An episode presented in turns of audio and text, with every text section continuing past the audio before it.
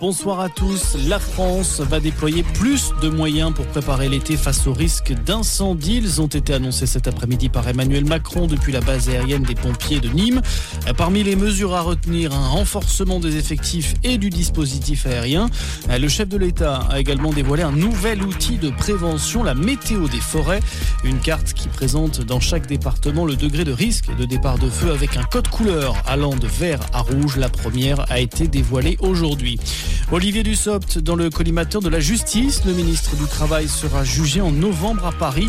Il est soupçonné d'avoir favorisé un groupe de traitement de l'eau lors d'un marché public alors qu'il était maire d'Adonay en Ardèche. Les faits remontent à 2009.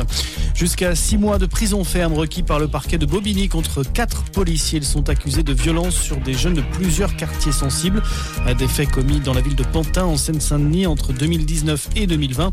Des interdictions d'exercer ont également été demandées par le ministère public. Dans l'actualité également, ce drame dans le Var, un enfant de 15 mois est mort cet après-midi à Vidauban. Le bébé a été coincé par un portail motorisé. L'accident s'est produit au domicile de la victime. Les pompiers n'ont pas réussi à le réanimer. Plus que quelques heures pour trouver un accord. Dernier jour pour les négociations autour de la pollution plastique. Les délégations de 175 États sont réunies depuis lundi au siège de l'UNESCO à Paris pour s'entendre sur un traité qui limitera sa production et son utilisation au niveau mondial.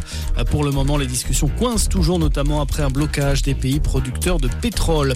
Et puis du foot ce soir avec l'épilogue de la Ligue de 38e et dernière journée. Toujours du suspense en haut du classement pour savoir qui va monter en Ligue 1. Avantage au Havre, le leader n'a besoin que d'un nul face à Dijon.